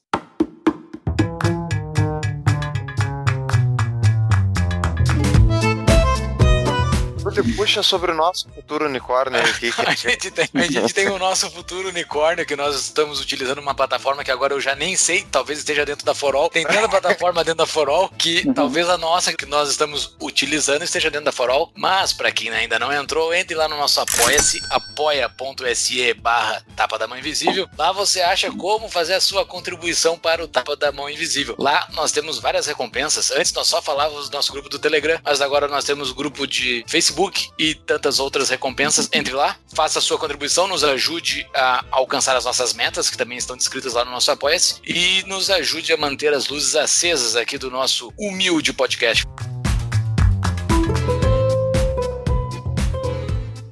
Queria fazer um comentário, já que a gente tem essa nossa visão liberal, né? Eu queria só fazer uma provocação para vocês de uma coisa que eu acho que a gente pode fazer um governo diferente. Crise com a turma eu não queria te provocar com política, é, eu não queria te não, provocar com política, mas é interessante queria, que tu puxou. Mas a questão chave é o seguinte: se a gente tem disruptura de modelo nos negócios, por que não pode fazer uma disruptura do modelo de governo, né? Então, toda vez que a gente fala de governo digital, o pessoal cita Estônia. Deixa eu fazer uma, uma, uma crítica. Isso não é governo digital. Isso são governos eletrônicos, com serviços eletrônicos em canal digital. É fantástico o case da Estônia, admiro um monte o case da Estônia, porque pode fazer tudo de maneira online, tudo desburocratizado, tudo simples, fácil, ok, joia, excelente. Mas isso ainda, o cidadão ainda é tratado como uma forma de relação entre Estado e governo. O que eu provoco é, por que, que a gente não pode tratar o cidadão como as big techs tratam seus clientes? Se a gente está falando de que todos esses negócios, Airbnb, Uber, Netflix, Amazon, esses caras todos são empresas de plataforma, por que, que a gente não pode ter um governo as a platform?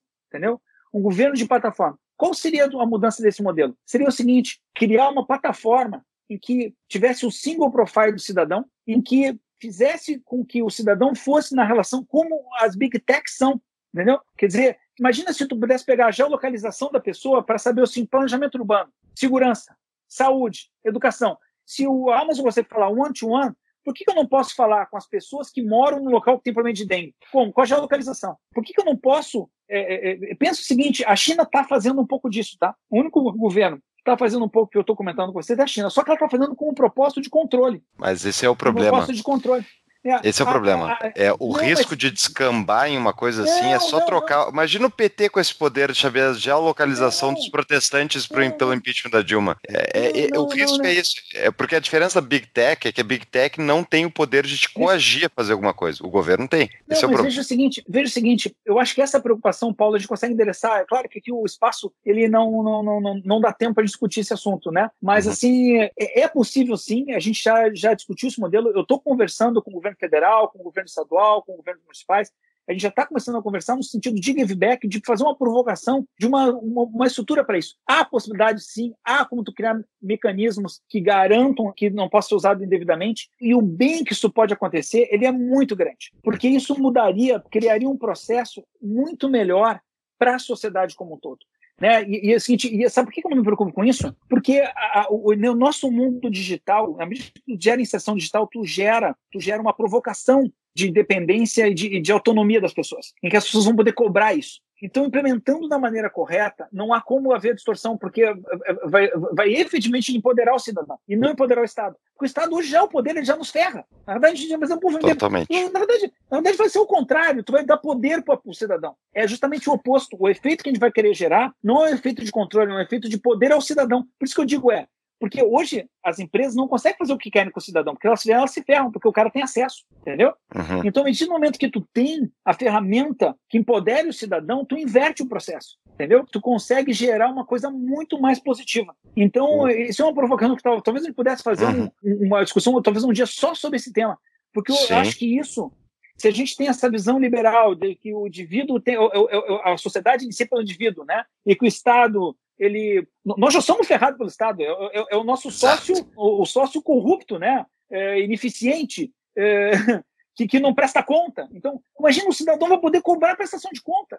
É uma disruptura de modelo, gente. Muito importante. E essa discussão é interessante porque é o seguinte: se a gente não fizer, o PT vai fazer. Eu acho que a tecnologia está entrando e provavelmente ela vai entrar dentro de governos, quer uhum. a gente discuta, quer a gente não discuta. Vai entrar Exatamente. de qualquer então, forma. Então, o que eu acho interessante nessa tua discussão é a gente já propor para já ir discutindo antes, porque eles vão entrar. E se eles entram nessa porcaria, acontece o que o Fux falou, né? Com certeza é. vai ser para nos ferrar. Então é interessante essa discussão porque ela vai ocorrer de qualquer forma. Quero ver o que, é exatamente isso. Eu quero um plano detalhado para achar o. É, eu também, eu não faço a mínima ideia. O... Porque, Zé, o meu meu medo é sempre assim, é toda ferramenta e toda estrutura que a gente dá para o governo executar alguma coisa para o bem, ele é algo que pode muitas vezes ser virado para o mal depois, dependendo de quem está no poder. Por isso de fazer plataforma, por isso de ser aberta, uhum. por isso de open source, por isso uma série de conceitos que tu pode implementar que tu não permite, tu estabelece proteções governamentais, porque acesso à informação, LGPD, outras coisas, tu tem que ter cuidado, óbvio, uhum. né? Tu cria uhum. o conceito de cofre digital, a gente trabalha com isso, isso é, é, plenamente viável de fazer isso de maneira segura, entendeu? Uhum, a, uhum. questão é, a questão é a arquitetura. Se tu botar a tecnologia em cima do modelo que está hoje, o cara vai vir nos ferrar. Ou se tu uhum. botar no modelo de Big Tech, tu vai nos beneficiar o cidadão. Porque entende que, é, é, é, que a gente. Qual é a grande sacada dos negócios? É a sacada, entendeu? É o modelo de negócio. Quando tu olha o Airbnb, pô, é o modelo de negócio. O que nós temos que fazer é um novo modelo de negócio no que tange a tecnologia para o governo. E não é viagem que eu estou colocando, a gente já, já discutimos, uhum. discutimos muito isso com muitas, eh, dentro do governo, do governo federal, né? e dentro do governo estadual, eu acho que está tendo eco em todos eles, né? Essas questões de preocupação quanto à questão de proteção de dados, eh, de não haver essa invasão que tu está preocupando nessa questão, dá para dá fazer processos para tudo, entendeu? Eu acho que é uma boa provocação. É uma boa provocação e isso tem que ser discutido. Eu acho que. Tá. Porque eles Trago, vão fazer de qualquer forma. Trago a proposta, eu tô, louco pra achar furo, daí se tá. sobreviver, eu apoio. Ah, é, eu também, fazer, eu tô, eu tô afim da discussão. Então, foi pro Ebo, que tá com o governo digital lá para ele poder implementar isso aí. Vai ajudar o Ebo lá. Eu tenho mais uma pergunta para te fazer. Na verdade, mais duas perguntas, tá? Uma é só uma, uma, uma provocação, então eu vou deixar ela lá pro fim. Me diz, Tu falou lá no início que poderia citar 30 pessoas que te inspiram demais, assim, que passaram durante a tua carreira e te impactaram demais e que te inspiraram muito. Mas tu poderia diminuir esse range e citar alguns nomes Teria posso, dizer alguns claro, nomes de posso, pessoas tá. que te inspiraram demais, assim mesmo. Essas pessoas são. Tá, sim. Não posso deixar de iniciar de falar da minha esposa, entendeu? A é, minha esposa, ela é parceirona, muita dificuldade a gente dividiu, a gente construiu, muito que eu construí foi com o apoio dela, e isso foi muito importante, entendeu? Para mim, assim, sabe? Meu, muitas coisas a gente, sabe, conversou muito, isso foi muito importante para mim tem sido sempre muito importante para mim, né? E não é, não é papo, não, é verdade mesmo, assim, é uma coisa real mesmo, assim, né? Uh, meus filhos são ajuda bastante coisa, mas é coisa mais recente, né? Meu filho já está com 24 anos, então já, já conversa muita coisa também, mas meu pai, muita coisa, inspiração em função dele, né? Minha mãe já é diferente, assim, não, dessa questão mais assim, de profissão, assim, mais do meu pai mesmo, muita coisa de trabalho, as coisas veio, uma coisa veio da minha mãe, mas muito do meu pai. O Ernesto e o Guilherme, o Ernesto Correia, o Guilherme Stumpf, muita coisa com eles, eles foram pessoas chaves na minha, no meu aprendizado, né? No, empre, no, no empreender na GetNet foi muito importante, né? Eu acho que eu não posso deixar de citar o Christian, o Christian Cavaleiro, foi meu braço direito lá na GetNet, foi um cara fantástico assim para a construção de muita coisa. Manuel Cardoso foi um cara fundamental em muita coisa que a gente construiu lá na GetNet. Jorge Krug lá no Banrisul, foi um cara que eu aprendi muito com ele, foi um cara muito parceiro. Dos Porto Alegre Furtado, né, que foi um cara lá da, da, do Nori Lerman, pessoas que eu aprendi muito com eles também, lá todos do Banrisul, né? O Ricardo Galho, né, que é meu sócio cofundador da Forol, né, que é um cara que muito parceiro, a gente tem trabalhado junto desde a estruturação, desde a criação desse processo. Quem mais que eu posso me lembrar aqui? O Mário Canteiro, né, que foi o cara que acreditou na GetNet também para poder abrir o mercado de cartões. Ele foi um cara que eu também muito eu troquei com ele, aprendi muito com, com ele. Foi um cara decisivo aí na, na, na, na criação da GetNet. Ele foi um cara muito importante, né? Quem mais? É, acho que talvez é tanta coisa assim, gente. É assim, tanta gente, é, né? Eu, é fico, história. eu fico com receio de falar, assim, que daqui a pouco esqueci um ou dois aí. Mas interessante, interessante que a pergunta que eu te fiz foi assim, o que eu imaginava como resposta, né? Eu perguntei líderes que inspiram, geralmente as pessoas vão falar pessoas de fora do país, pessoas de livros, de... E não, tu citou pessoas que tu conviveu, né? Eu acho que assim, a tua, a tua vida e a tua experiência de um cara fazedor, como se fala no interior do Rio Grande do Sul, cara fazedor, o cara tá imbuído com aqueles que estão abraçados do lado, né? Eu achei linda essa tua resposta, foi, foi magnífica, porque tu tá uhum. fazendo, tu tá se preocupando com o cara que tá carregando o tijolo do teu lado, né? E tu te inspirou neles. Eu acho que a uhum. sociedade seria muito melhor se a gente visse aqueles que estão do nosso lado e não se preocupassem em resolver os problemas do mundo todo. Uhum. Vai dar resposta. Antes da provocação final do Júlio e a gente ir pro nosso encerramento, porque embora os nossos apoiadores do Telegram adorem programas compridos, eu não sei se todo mundo gosta. Então vamos lá pra gente encerrar Duas respostas rapidinhas que eu queria da tua parte. Uma, como é que tu arranja motivação no dia que dá tudo errado, enfim, a empresa vai, tu, tu briga com todo mundo, outro dia tu volta pro trabalho e vai, vai refazer tudo. Cara, que pergunta. Tu sabe que isso é uma coisa que o pessoal me fala pra mim, pô, Zé, como é que tu faz isso, cara? Porra, errado, né? E daqui a pouco tu sabe que esse é, tá cercado de gente bacana, gente. É isso é estar tá cercado de gente que quer construir junto, porque as pessoas te levantam junto, sabe? Claro que tu tem que estar aberto a isso, né? E quando nem isso ajuda, cara, é um bom copo de vinho. Aquela história, deu tudo certo, toma vinho. Quando deu tudo errado, toma vinho. Porque daí vai. Mas, uh, mas é muito é muito isso das pessoas mesmo, sabe? Eu acho que isso é uma coisa que para mim as pessoas têm liberdade de falar comigo, sabe? Eu fui aprendendo a escutar. Eu acho que eu ainda tenho que aprender muito a escutar mais ainda do que eu já escuto hoje. Mas eu escutava menos quando era moleque, né? A partir do momento que eu fui amadurecendo e, e escutando mais, eu fui aprendendo que era melhor para mim. Eu, eu aprendia mais com as pessoas, né? E a gente conseguia construir melhor. E eu acho que quando a coisa dá errado, isso é, isso é fundamental. Isso já me leva para a segunda pergunta, que é essa também. No momento de crise, acontece uma crise, digamos, provocação interna, um problema interno interno. Qual é a solução assim que tu encara, tipo, de estratégia para tu conseguir resolver uma crise que, enfim, a empresa pode vai implodir? O que, que tu faz? Bom, primeiro é enfrentar de, de cara, a gente tem que estudar, a gente faz uma análise e a gente dedica tempo a isso, entendeu? Não dá para, tipo assim, primeiro, se toma medidas muito bem pensadas, mas se toma medidas rápidas. Toda decisão, ela implica em risco senão não é uma decisão, é uma conclusão. Então, as decisões precisam ser tomadas rápidas e, e, vão, vai se correr risco com essas decisões. Só que se tem que se tentar fazer o máximo de. Eu procuro trazer um grupo de pessoas e a gente discute o tema e tenta encontrar uma solução com rapidez. E a rapidez tem a ver com o tamanho da necessidade da resposta. Se a resposta é imediata, toma-se a decisão. A pior decisão é a não tomada. Né? Então, eu acredito muito nisso. Eu, é melhor uma decisão errada que tu tenta consertar depois do que tu não tomar uma decisão ficar tentando mitigar o risco. Por isso que é importante ter mais pessoas. Mas se não tem tempo, toma essa decisão. Entendeu? Não tem, eu preciso resolver agora. Toma. É raro isso, é, praticamente não existe isso. Mas uh, o ideal é envolve as pessoas, conversa-se, toma decisão, entendeu? A, a, melhor decisão é aquela que tu conseguiu, né? E se tem mais tempo, se emerge, passa um final de semana e faz uma imersão e aí toma a decisão todo mundo conjunto. O máximo de, como é que é, unanimidade é difícil, mas Uhum o máximo de alinhamento possível. Uma das coisas que eu queria, que eu quero fazer, a gente fazer essa série com empreendedores, é que eu quero deixar claro para os potenciais esquerdistas, ou pessoas que acreditam em planejamento governamental, quero que elas ouçam um empresário falar sobre o quão difícil é fazer um negócio, sair do zero, construir, empregar gente, motivar elas, fazer rodar. E para fazer uma empresa, uma microempresa já é uma dor, é uma dificuldade. Agora os caras, Sim. ah, bom, o governo tem que fazer isso, aquilo, educação, saúde, é saneamento, é isso, mas o, o, é, já é difícil uma empresa fazer um produto. Imagina fazer um negócio, fazer um, um negócio que envolve todas as esferas da nossa sociedade. É, não é à toa que é tão difícil fazer numa empresa e muito mais num governo. Né? Mas, Júlio, tua provocação final, vamos para dica de livro, senão a gente não vai treinar nunca esse episódio, embora esteja ótimo, por isso que a gente não parou. Exato.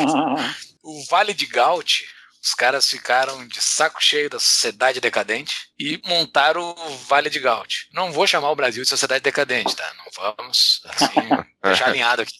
Mas existem lugares muito melhores que o Brasil no mundo para se viver. Por que que tu não sai do Brasil? Por que que tu tá aqui ainda? Porque tu tem condições, tu tem. É que nem a, a pergunta que fizeram pro João Amoedo, né? Por que que tu tá aqui? Tu tem dinheiro para estar tá lá fora? Por que tá fazendo aqui? Tu, por que que tu tá aqui? Tu poderia estar tá lá fora. Olha, sabe que vários amigos já fizeram, amigos, amigos e amigas já fizeram isso de. Tu sabe que sempre que tu tá fora, tu sempre é estrangeiro, né? Então, eu gosto muito de viajar. Eu, quando eu viajo, eu vou no mercado público, eu gosto de ir no local que os. Eu gosto de ir no, no, nos locals, né? Que os caras onde vão os locais, entendeu? E para interagir com a cultura e aprender um pouco com aquela cultura, né? Essa, essa diversidade de entendimento, de visão de mundo, eu acho fantástica. Mas eu acho que para construir, aqui eu, eu conheço a cultura, eu vou, eu, vou, eu vou gerar um, um efeito. Eu, eu tô indo daqui para fora, eu não vou de, ficar lá fora. E como eu quero continuar empreendendo, porque eu gosto do que eu faço, eu gosto de trabalhar, eu gosto de criar coisas com pessoas, eu gosto de construir negócios. Então, eu vou ter mais sucesso construindo aqui, eu domino na cultura, apesar de todas as dificuldades do mundo, entendeu? Como eu, muitas pessoas que trabalharam comigo, trabalham comigo há muito tempo. Então, porque eh, a gente vai criando uma conexão muito forte, e aí essas pessoas, o, o grau de conhecimento facilita muito a criar um negócio novo, porque eu vou encontrar mais rápido as pessoas para aquilo ali. Então, claro que isso uh, existe um, essa curva, eu posso resolver em outro país, e com o tempo eu vou conseguir isso, mas vai demorar anos. E eu não quero esperar anos para construir as coisas. Eu acho que é mais fácil construir aqui a gente vai para fora, entendeu? Com plataforma digital, tu consegue fazer isso sem precisar estar tá com muita estrutura em cada país, né? E hoje a gente está com pessoas trabalhando na Forol de qualquer lugar do mundo também. Então, uh, são coisas assim que eu acho que é, é, essa foi a estratégia que eu montei por causa disso, né? Claro que a minha ideia é que com o tempo, com esse crescimento internacional, que eu vá dedicar tempo mais para fora e, eventualmente, com o passar dos anos, talvez eu tenha um pouco mais de flexibilidade, ficar algum tempinho fora e talvez, por isso que eu também, essas empresas estando fora, eu poder está acompanhando esse processo baseado em outros países, mas eu gosto do Brasil. Eu gosto daqui, eu gosto da cultura, eu gosto das pessoas que estão aqui, né? Eu, tenho, eu gosto das raízes que a gente tem aqui, né? Eu tenho, bom, eu tenho cidadania alemã, né? Eu poderia morar no, no, na Europa tranquilamente, né? Eu, eu tenho capital para poder investir também, entrar como investidor e conseguir eventualmente morar nos Estados Unidos também. Eu poderia todas essas coisas, mas lá eu vou ser mais um estrangeiro, né? Então, eh, por que não fazer aqui, construir aqui, que aqui eu vou ter, eu tenho certeza que aqui eu vou ter mais sucesso, né? Mais rápido. Eu vou conseguir fazer mais rápido isso do que se eu fizer lá fora. Né? E também tem uma coisa do Pô, eu quero fazer aqui, eu quero provar que é possível fazer no Brasil, que é possível fazer no Rio Grande do Sul, que é possível fazer em Porto Alegre, aquilo que tem de mais moderno no mundo, que a gente não precisa ir para a China, para Israel, para os Estados Unidos. E a gente está fazendo aqui, não é? Isso não é um sonho. Quer dizer, é um sonho, mas digo, mas é um sonho que se tornou realidade, entendeu? Eu queria provar isso e eu estou provando. Eu não, eu e todos que estão junto comigo na Forol, a gente está provando que é possível sim. Eu queria fazer isso também. Eu também estava com esse negócio, pô, eu não preciso ir para a China para ver. O, o, que eu vi na China, a maior parte das coisas que eu vi lá, a gente está fazendo aqui. Tem coisas que os caras estão fazendo mais adiantado alguns pontos, a gente é oficial, eles estão mais adiantados com a gente, mas não tem, não virou mainstream que nem na China, mas a gente está fazendo aqui. O que eu vi em Israel, a gente está fazendo aqui. O que eu vi nos Estados Unidos, a gente está fazendo aqui. Então a gente consegue sim fazer aqui. Tem parar com esse síndrome de vira-lata, sabe? Eu acho que eu acho que a gente tem que ser crítico em relação ao, ao nosso modelo de leis, de governo que a gente tem. Mas eu acho que a gente tem que não tem também tanto essa síndrome de. Às vezes eu não sei se a gente não se engasga demais com esses problemas que a gente viveu dos últimos anos de, de, de uma governos corruptos, né? Eu sou radical contra radicalismo, né? Eu acho que qualquer radical de direita, esquerda, para cima, para baixo, para tudo que lá, para mim, isso, todo radicalismo ele é ruim, né? Porque é, em certos aspectos a gente tem que aprender com todo mundo, né? Com todos, mesmo aquele que a gente não concorda, a gente tem que tentar aprender um pouco com ele, né? A gente tem que tentar entender o porquê daquela cabeça, senão a gente não vai conseguir dialogar com aquela pessoa para tentar passar uma coisa que a gente acha que é melhor para todos, entendeu? Sim. Então eu acho que essa abordagem deveria ser um, e eu quero que o nosso Brasil seja melhor. Então eu, eu queria fazer isso. Então, eu tenho um pouco do sonho disso, de mostrar que é possível fazer assim, o teimoso, né, o resiliente, né? Dá para fazer aqui vamos fazer aqui sim, entendeu?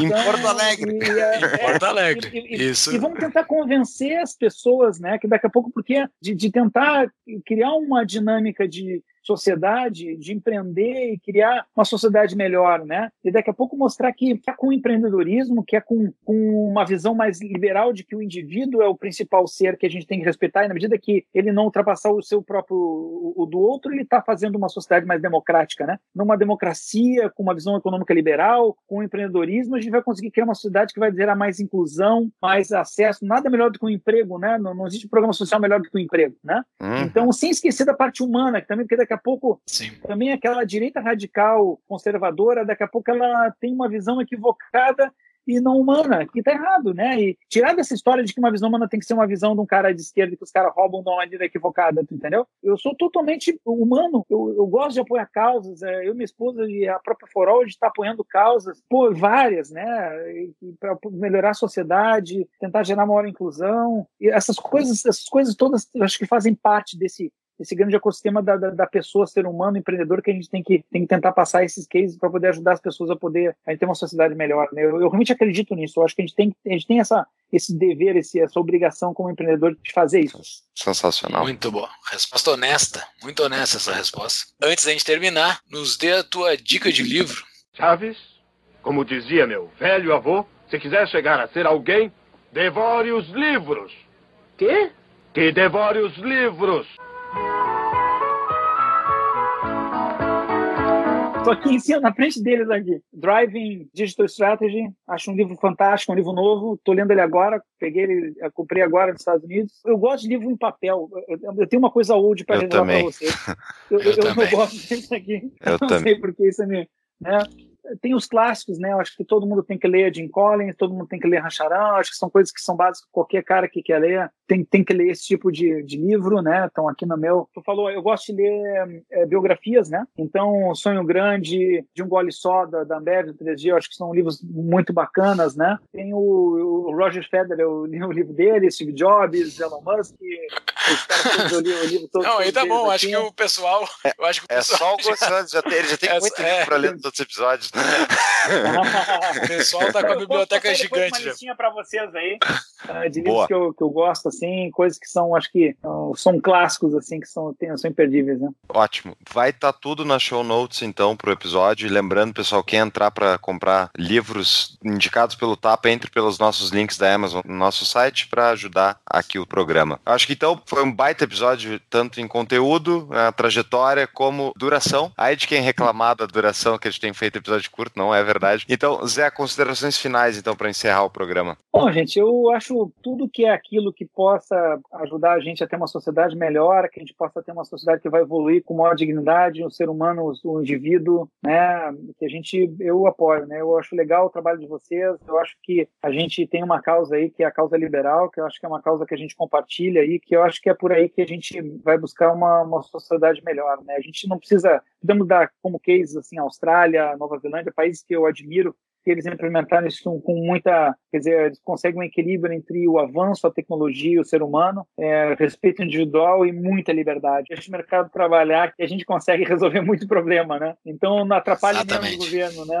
Então, eu acho que tem um ponto, talvez para finalizar, que eu acabei não falando, que é, eu acho que a gente tem um equívoco no Brasil, né? O Brasil precisa estar escrito numa lei que pode fazer. Se não está escrito, não pode. E a lógica americana, a lógica britânica, a lógica da Austrália é: se não está escrito que não pode, pode. Eu acho que aí está um princípio, né, muito complicado que atrapalha muito o Brasil e a burocracia, a sua burocracia cria dificuldade para vender facilidade, né? E isso atrapalha muito o Brasil. Eu acho que se a gente pudesse ter um trabalho forte, né, de, de simplificação e mudança desse modelo mental, acho que talvez aí está a raiz de muitos problemas que a gente enfrenta. Eu acho que se a gente quer uma, uma, uma economia liberal, se a gente quer uma visão de uma sociedade liberal, ela deveria passar por essa essa mudança de conceito, desse conceito mais britânico. E a China, se tu vai ver, na verdade, quando é liberal da China, a lógica é totalmente liberal, inspirada na Austrália. Né? Então, continuaram totalitários, mas nisso aí. Então, acho que se a gente puder ter uma sociedade melhor, acho que ela parte por trabalhar uma, uma ruptura desse conceito também. Acho que esse é um ponto importante. Sensacional. Muito obrigado pela entrevista. Adorei. Parabéns pela trajetória. Continue gerando valor aí para nossa sociedade. E parabéns para vocês também. Não, parabéns para vocês pelo programa. Feliz de estar participando com vocês aí. Valeu mesmo, pessoal. Obrigado. Tá? Muito Sol, obrigado. Muito obrigado. Prazer. E até tá a próxima, então, Zé. Vamos discutir aquele tá teu bom. governo digital lá. tá bom? Até mais, abraço. abraço. Tá. Valeu.